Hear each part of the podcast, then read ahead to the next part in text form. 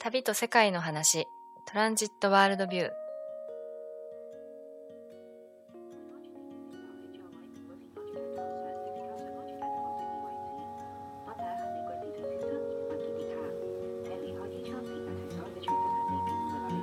トラベルカルチャーマガジントランジットのポッドキャスト。トランジット制作の裏話やゲストとともに旅や世界にまつわる話をお届けしていきます。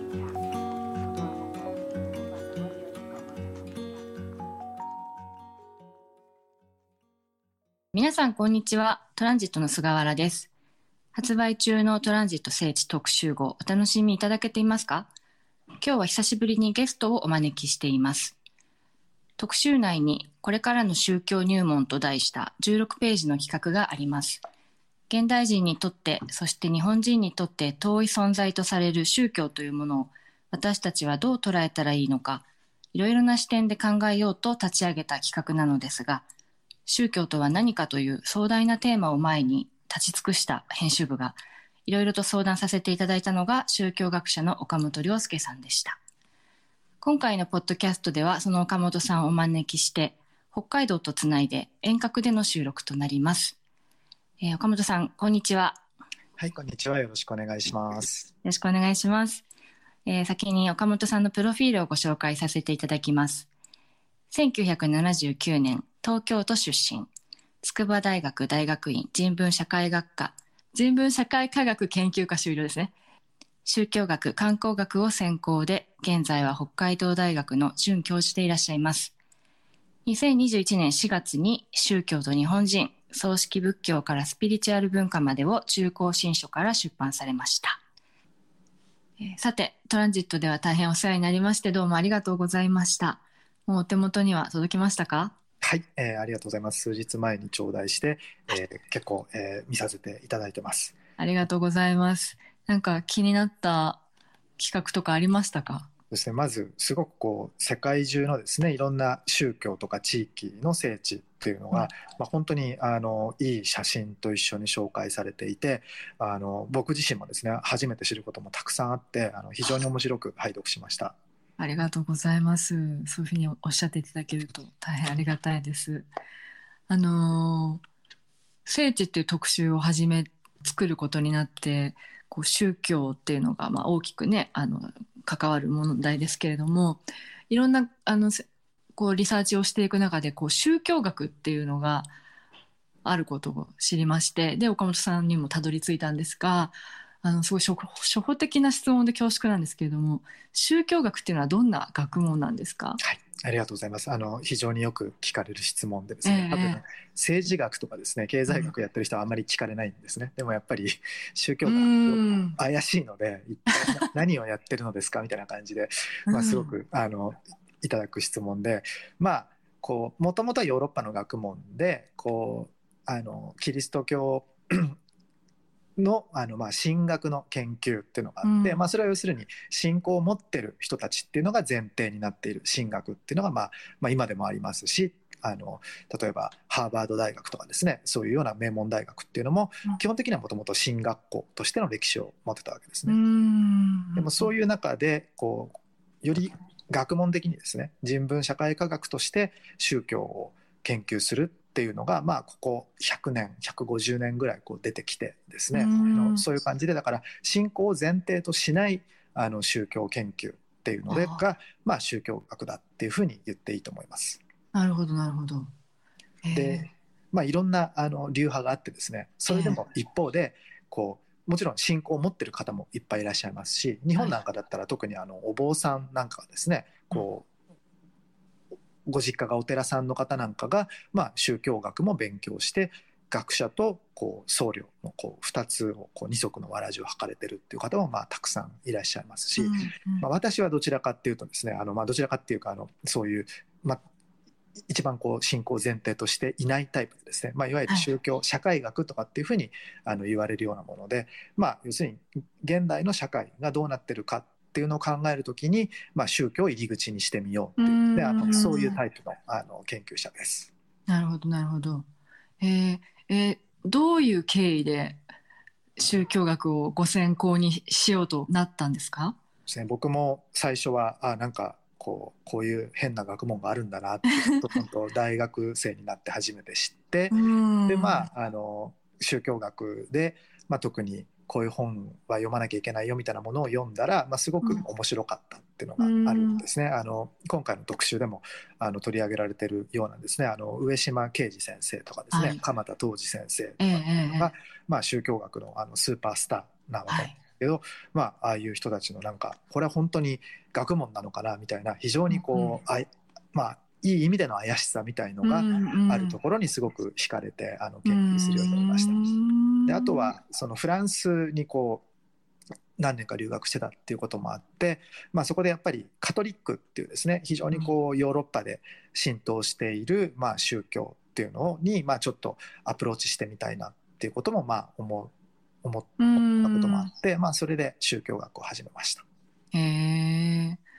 フランスと日本ではやっぱり全然こう宗教へのあの考え方とか価値観っていうのが違うと思うんですけれどもその岡本さんはキリスト教を研究するとかでもなくて、まあ、に日本をまあ軸にしながらこう見ていらっしゃいますよね。なんか、そのあたりのあ何ですかねこう面白さみたいなのってどういうところにあるんですか？まあなんかヨーロッ欧米はキリスト教文化圏だからみたいなことをなんかずっと小さい頃から言われてて。そうですよね、うん、まあ、留学した時もみんなキリスト教徒なのかなぐらいのつもりで行ったんですけど、まあ、いざ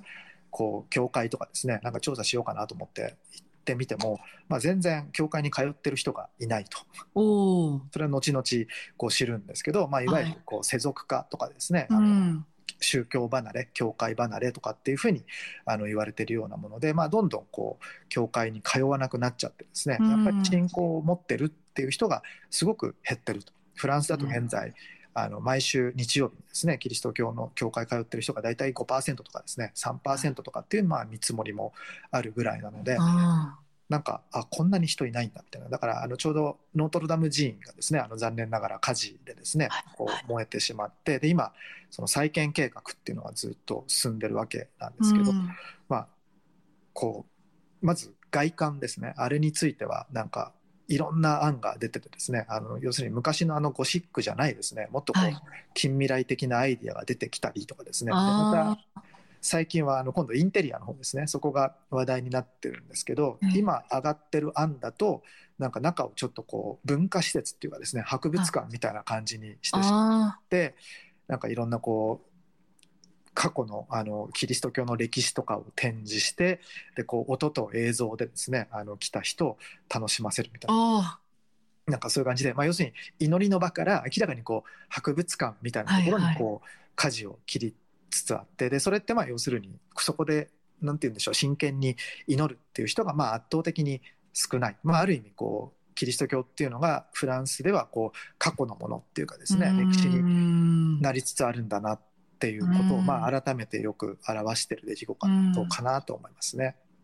ね、今回特集をこう作る上でいろいろリサーチとかしていくと、まあ、岡本先生もおっしゃってましたけどやっぱりこう世界的に信仰がどんどん少なくなっているっていう状況があるってことですよね。うん、それがこうフランスとかでノートルダム寺院もそうなってるんだっていうのが驚きですね。うん、やっぱりびっくりしますよね、まあ、ヨーロッパなんか行くと大体街の真ん中に教会あってですね、はい、そういうもう地理的にも本当中心にあるんですけど、うん、本当そこに人が全然いないっていうふうになってて。まあでもだからそれで本当大学院生の時はですねあの研究しようにも人がいないと思って困ってたんですけど まあそれで聖地っていうですねどうも聖地にだけは人がいるっていうですね、はい、そこがやっぱりあの面白いところっていうかやっぱりこういう研究を始めたきっかけでしたね。あそっか。聖地っていう考え方はその宗教施設以外にもあのありますよね。あの自然のパワースポットというふうに言われるようなものなんですけど、はいはい、そういったのはあのヨーロッパの方々とかにもあるんですか？そういう認識っていうのは。あ今回のこの特集でいうと特にケルトの部分とかが、はい、まあそうで、うん、あのいやその宗教と日本人っていうですねあの今年出した本で、えー、ケルト批判みたいにしちゃったんですけど 僕僕自身非常にケルト文化みたいなものすごい好きで 全然、はいはい、こう敵意があるわけでも何でもないんですけど、えー、まあ、いわゆるこうケルトっていうとこうヨーロッパの、まあ、キリスト教が普及する以前にですね、うんあったいわゆる古代宗教古代文化の、まあ、痕跡みたいのがあるっていう、まあ、うん。そういう話で、まあ、なのでキリスト教以前の自然信仰自然崇拝みたいのが残ってるんじゃないかみたいな感じで、まあ、うん。いろんなこう巨石信仰とかですね、そういうのはい。フランスなんかにもたくさんあったりして、まあ、僕なんか好きで結構そういうとこ回ったりうん。まあ、していて、まあ、なので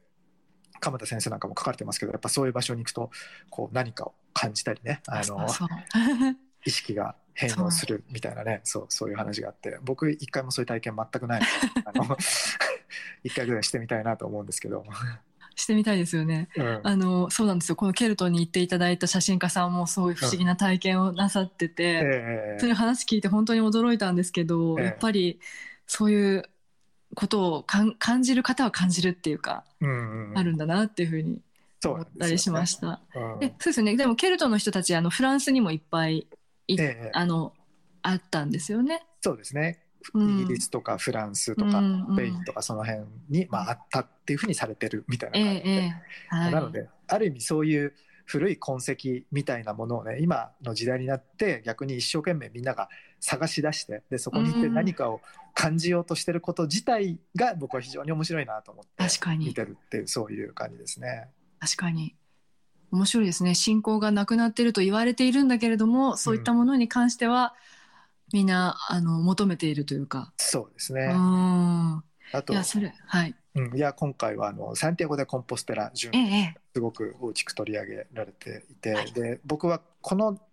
巡礼から、まあ、ある種研究を始めたようなところはい、あってえええそうですね。僕自身ここを歩いて、まあ、それを博士論文でこう本格的に扱うっていうそういう感じだったのでいや非常に懐かしいなと思いながらあの写真をあ見させていただきました。えいつ歩かれたんですか？えっとね、僕が歩いたのは2008年と9年なので、うん。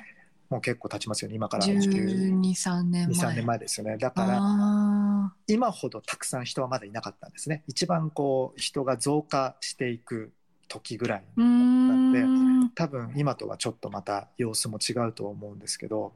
そっか。じゃあフランスから行かれたんですね。入れそうですね入って。そうですね留学中だったのでこう荷物とかもあんまり難しいことを考えずにそのまま行けちゃったのでなるほど。えいかがでしたか？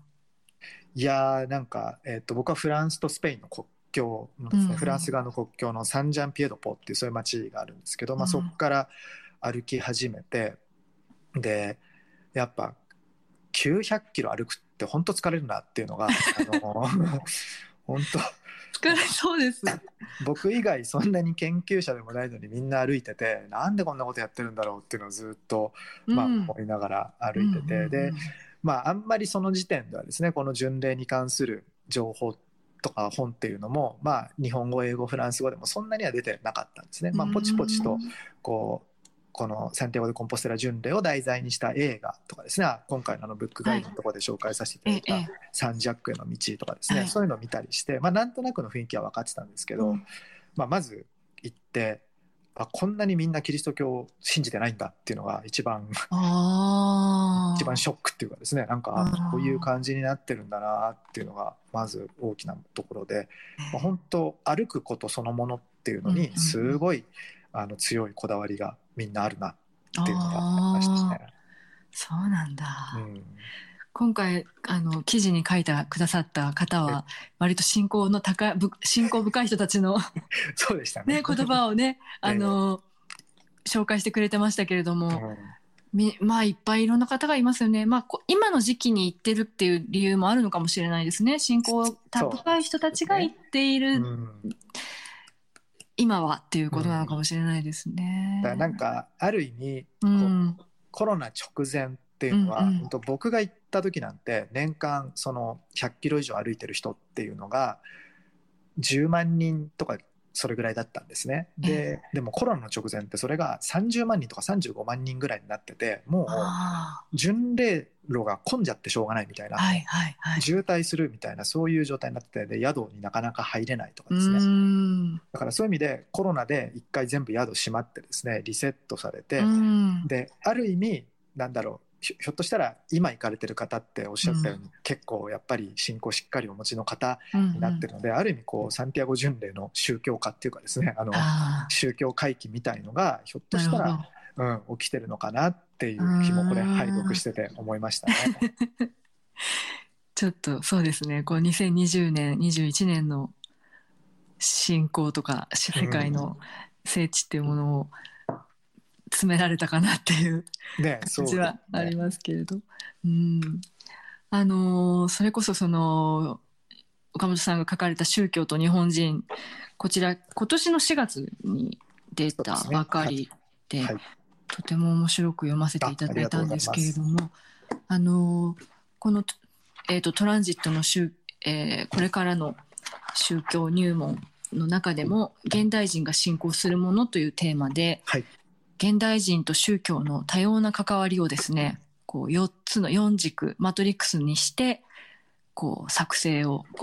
岡本さんご協力のものとしたんですね。で現代的宗教形態伝統的宗教形態っていう縦軸と社会的個人的っていう横軸で、えー作ってるんですけれどもこれを見ていると確かに私たちってその日本人って宗教あの無宗教っていうか無神論っていうことがよく言われてますけれども初詣はすごく熱心に行きますしそうお葬式は必ずお寺とかでやってますし、まあ、必ずっていうのはあれですけれども、ねあのそういう関わりはともともとありますしあとは占いとかですね。今流行りのオンラインサロンとかそういったものも実はオルタナティブな宗教であるっていうことを示したんですがなんかこれってどういうことかっていうとその宗教の実践っていうのが大きなキーワードになっていてそれがどういうことなのかっていうのをちょっと岡本さんの言葉で説明していただいてもよろしいでしょうか？はい、ありがとうございます。はいい、や、この図作るの大変でしたね。お疲れ様でした。大変でしたよね。いや、で、まさに、本うん、今おっしゃっていただいたようなところで。あの僕自身もそうだったんですけどやっぱりなんか宗教というとキリスト教みたいなんですね、うんうんあるいはなんか日本だと新宗教のみたいな感じだから、ええイメージがすごい強くてまあなんかはい。こう宗教の中心には信仰があるっていうですね、うんそこがすごく大きいと、でもなんか僕がある意味キリスト教研究から始めたから見えた部分があると思うんですけどこう日本の宗教みたいのをパッと見るとあんまりこれ信仰みたいなところをフィーチャーしない方がうん。綺麗に説明できるんじゃないかっていうのが、まあ、僕のあ一番の観点になっていて、まあ、なので要するに初詣とかですね例えばお葬式とかっていうのがなんかこう日本人妙に批判するわけですよね、なんかああいうのはこう習俗と化していてねあんなのはうん。こう本物の宗教じゃないみたいなことをすごく言うんですけどなんかやっぱその時の本物の宗教っていうのはなんとなくそういうキリスト教的な非常に信仰心っていうのを軸にしたような宗教のイメージっていうのがあって、まあ、でも多分日本の宗教文化ってそもそもそういうもんではないだろうと。なんかもっとなんとなくですねなんか信仰の有無とかではなくてあの人が死んだらお葬式をやるのが普通でしょみたいな感じでやってみたり、まあ本当はあの逆に言えばペット供養みたいなですね。そういうのをええ日本人なんかは多分どこの国の人よりも熱心にやったりすると思うんですけどだからなんかそういう非常にこう感情的なものっていうのにこう突き動かされて行うような実践。なんかそういうところを中心にちょっと宗教を見てみ見直してみるとあのまた違う視界が開けるんじゃないかなっていうふうには思ったんですね。うーん。でそれで特にやっぱ最近のあのなんて言うんでしょうこの図で言うと現代的とかあの現代的な形態ってところに書いてありますけど、うんうんやっぱりパワースポットっていうのも考えてみたら10年以上ずっとやってますよね。なんか、うん。うん一過性のものになるのかなと思ったら割と定着していますしで今はやっぱマインドフルネス座禅とかですね、写経御朱印とかもまあすごくうん流行っていて、まあ、非常にこう実践宗教文化みたいなのがねあのすごく盛り上がってるし、ううん。んやっぱそういうところは本当に日本の宗教の大きな特徴かなっていうふうに考えてます。確かに。何かこう聖書的なものがあるわけでもなくて、うんうん。いろんなところからこううまく ミックスしてね、やってますよね。そうですよね。ううんん。でまた面白いのがなんかそういう情報っていうのがこう別に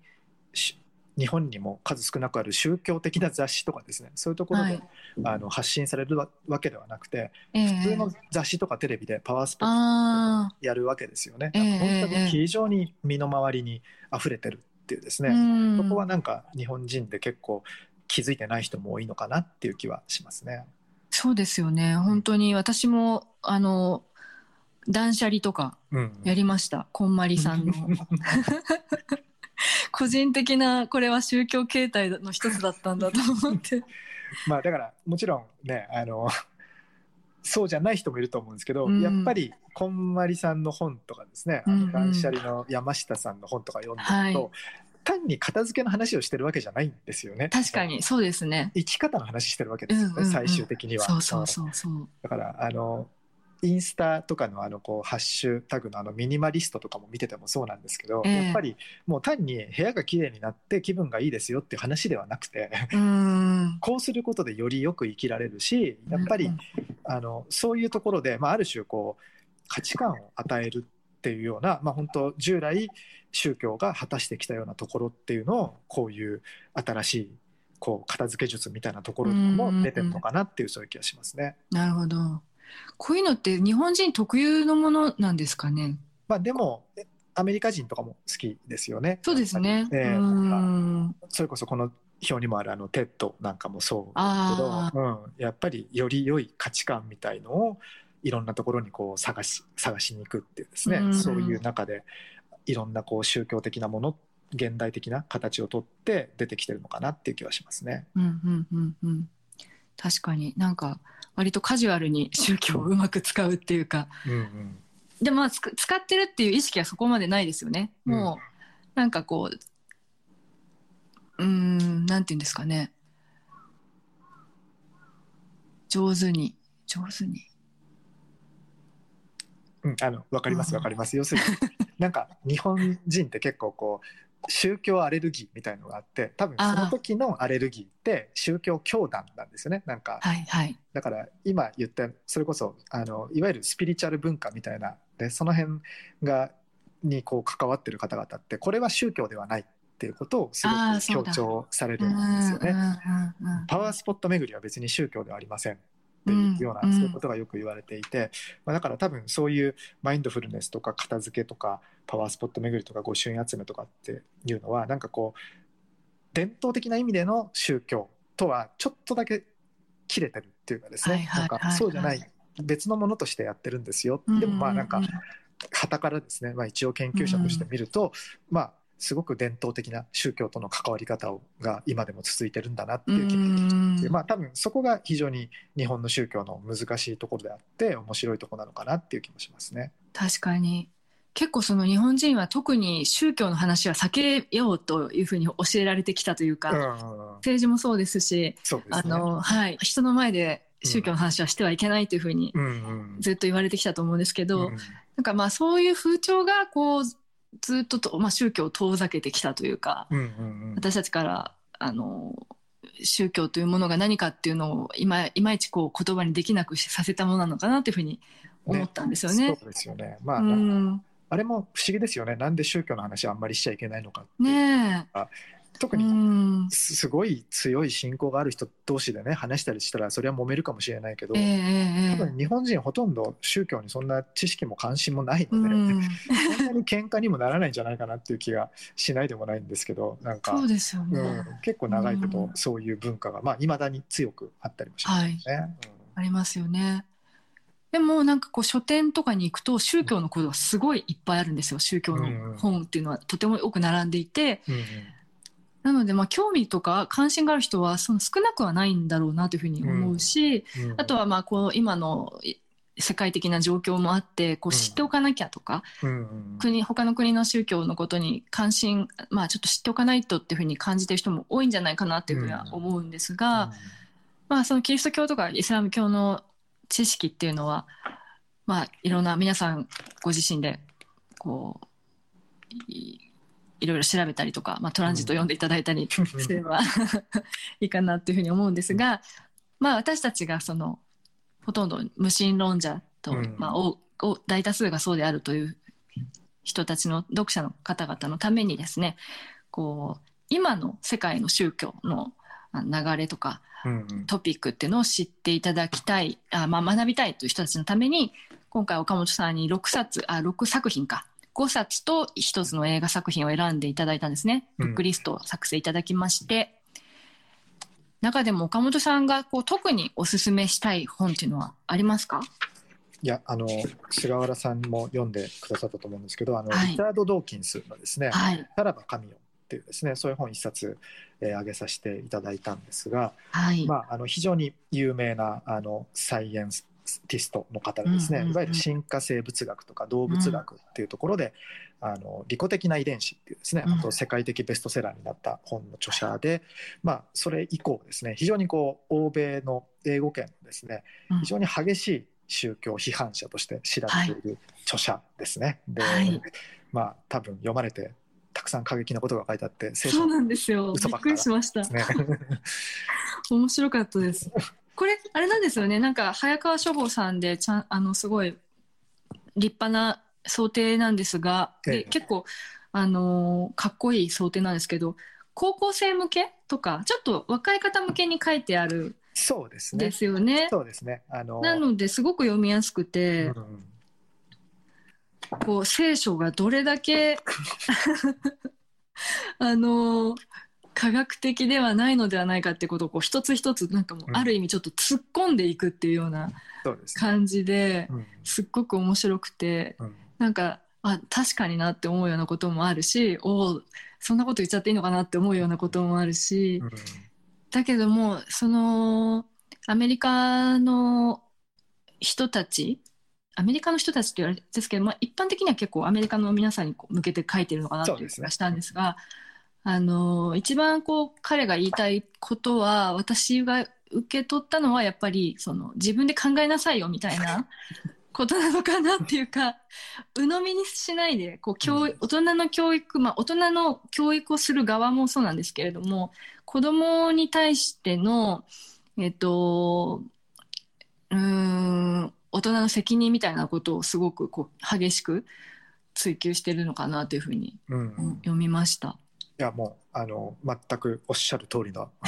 そういうメッセージだと思います。まあ要するにこれは多分日本人もそうだと思うんですけどうん、人がある宗教に触れる時っていうのはうんやっぱり親から家族からって一番大きいんですよね。うん要するにええ特に日本人なんかでこうある程度成長してから自分でなんか宗教を選び取るっていう人はあんまりいないんですね。うん。やっぱり家がなんかよくわかんないけどどっかのお寺の檀家になってるので、はいうちは真言宗ですとかっていうような形でやっぱその宗教の中に知らないうちに生まれ落ちてましたっていうことが圧倒的に多いんですね。でだからそういう状態っていうのをドーキンズっていうのはまあ批判していて当然はい。そういう家庭がほとんどなの欧米でもそうなので、まあ、いつの間にかキリスト教徒になってるっていうだけで、うん。一回も子供はキリスト教になるかどうかをこう選択する機会っていうのを与えられていないと。で、まあ、それで非常に特にアメリカだったりすると例えば人工妊娠中絶はねあれは罪だとか、ね、同性愛は罪だみたいな、そういう価値観も一緒に刷り込まれてしまうと。だからこれが非常に社会的に、まあ、大きな害悪をもたらしてるんだっていうのが、まあうん、彼の主張なんですよね。はいはい。でまあまず日本との比較で言うと先ほども言ったように日本ってそんなに信仰みたいな部分っていうのが中心には来ないのでこう我々なんとなくあ無宗教です無神論者ですみたいな感じで言うんですけどこうやっぱドーキンスと比べると弱いですよね。我々の無宗教無神論って。だからもともとそんなに宗教的なものが強くもないからその無宗教的な部分もそんなに強くはあ出ないー確かに確かに。そうそうですね。作用と反作用みたいなもんで。はいはいはい。でもやっぱりドーキンスはもともとイギリスの人ですけど、うん。やっぱり英米のその文化っていうのを前提としてるんでもともと宗教文化がすごくキリスト教が強いところだから、うん。まあ、逆にこういう非常に過激なねあの、うん。無神論みたいなのがまあうん。出てくるっていうのがあって、まあ、だから、あの結構彼がこう書いてることでもあの宗教に関して間違ってることも当然あるんですね。すごく専門の研究者なんかから見るといやそれはちょっと言い過ぎなんじゃないんですかっていうところもはい。もちろんあったりするんですけど、うん。まあ、要するにドーキンスがこのまさに副題に「科学こそが道を作る」って書いてあるように、うん。まあ、あのとりあえず、えー2000年前の古文書よりも、ね、近代科学っていうのをうんあのまあ、信じましょうみたいな感じである種はいこう科学教みたいなものを推進してるっていうのがまあ、ドーキンスっていうふうに言っていいのかなっていうそういう気がしますね。うんなるほどなるほど。確かに。私たちが選び取って無神論者なのではなくてうんうん。特に特にまあ意識もなくうん特にしあの信仰しているものがないから無神論無神論であるっていうようなスタンスってことですよね、日本人の。そんな感じですよね。だからうんその点だから逆に日本人がこのドーキンスの本を読むとあなんか宗教ってこんな面倒くさいものなんだなとかねそういうところが逆に見えてくるかなっていううんそういう気はしてますね。うんはい、あのドーキンスすごく面白かったです。いろんなこう宗教にしあの信者の方とかあの宗教にまつわる方々にこう取材をしていく中でもこうやっぱりこう現代の価値観でもう一度何千年も昔の教義ですとかあの聖書っていうのは読み直す必要があるんじゃないかってことを話を何かなさっていてなんか確かにそういう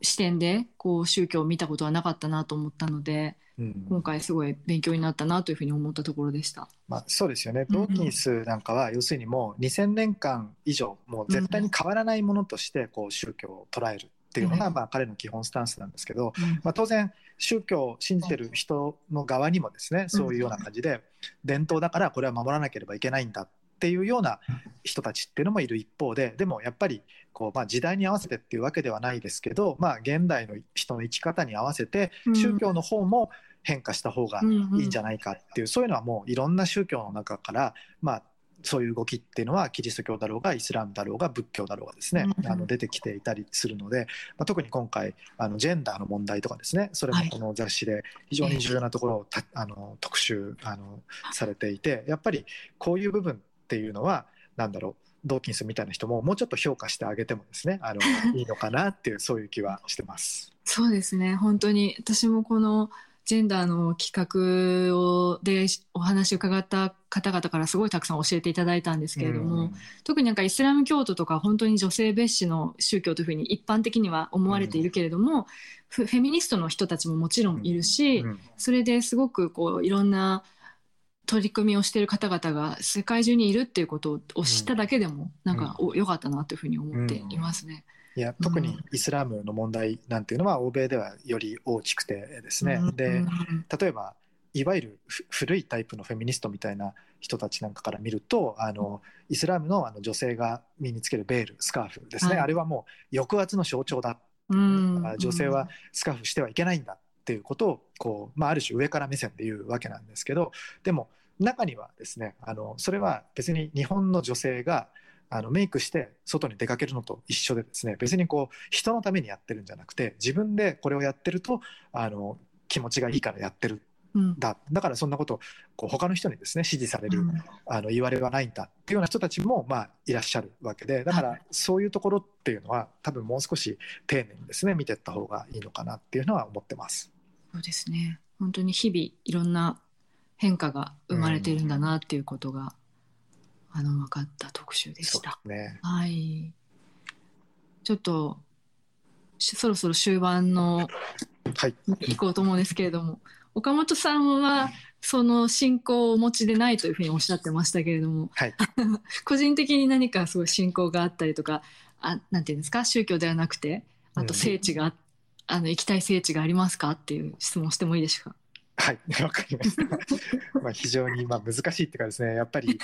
ないものはないんですよね。本当にいや、で、本当にやっぱり最初特にキリスト教の研究なんかしてる時にはですねやっぱりそういう信仰をお持ちの方とたくさん触れる機会があってですねあの最初僕はこうテゼコミュニティっていうですねあのフランスにあるちょっと変わった修道院の研究をしていたんですね。で、まあ、そこは何が変わってるかっていうと説教みたいなことは一切しないんですね。言葉でのあのななんでしょうこう指導とかコーチングみたいなことっていうのはしないであの基本は音楽なんですね。まずみんなでテゼっていうのが作ったすごくいい賛美歌みたいなのがたくさんあるんですけどそれをもうしかも非常に美しいメロディーででも誰でも歌えるみたいなんですね。ですごい繰り返しの歌があのメロディーがすごい多いっていうやつで。でだからなんか難しいことを考えなくてもファッとこうそこの礼拝には入っていけるようになってですね。で誰でも来てもいいですよみたいな感じになっていて。でそこのまあ研究から始めたんですけどでその時にやっぱり日本人でですねあのそういうテゼに昔から関わってっていらっしゃったこう植松さんっていうですねあの非常に日本のキリスト教会の中では有名な方とかですねあとは、えー、関西学院大学の宇手美先生とかっていう方にもお世話になったんですが、やっぱりそういう非常にこれお二人ともあのあのすごすごくちゃしっかりしたあの立派なクリスチャンなんですけどそういう方と話してるとなんか自分もそういう信仰とかね信念みたいなのがあったらいいなと思うんですけど、まあ、やっぱりダメでしたねそれはもう、うん、なんかやっぱりそう無理やり無理やり持つもんでもないなとも思いますし、うん、そうですね。そうだからこうどうでしょう行ってみたい聖地まあ1回ぐらいエルサレムぐらいは行ってみたいなってああとはやっぱりあのサンティアゴ・でコンポステラすごくあの、うん、思い出深い場所なので、はい、まあ、このコロナ禍の後ですねやっぱりどうなってるのかなみたいな感じであのすごく見に行きたいなっていうふうには思ってます。そうですね。本当に行けるようになるといいですね私たち、ね、早く。ね、あ。ありがとうございます。今日も面白かったです。ありがとうございます、はい、では今日は岡本亮介さんをゲストにお招きいたしました。岡本さんどうもありがとうございます。ありがとうございました。はい、さようなら。はい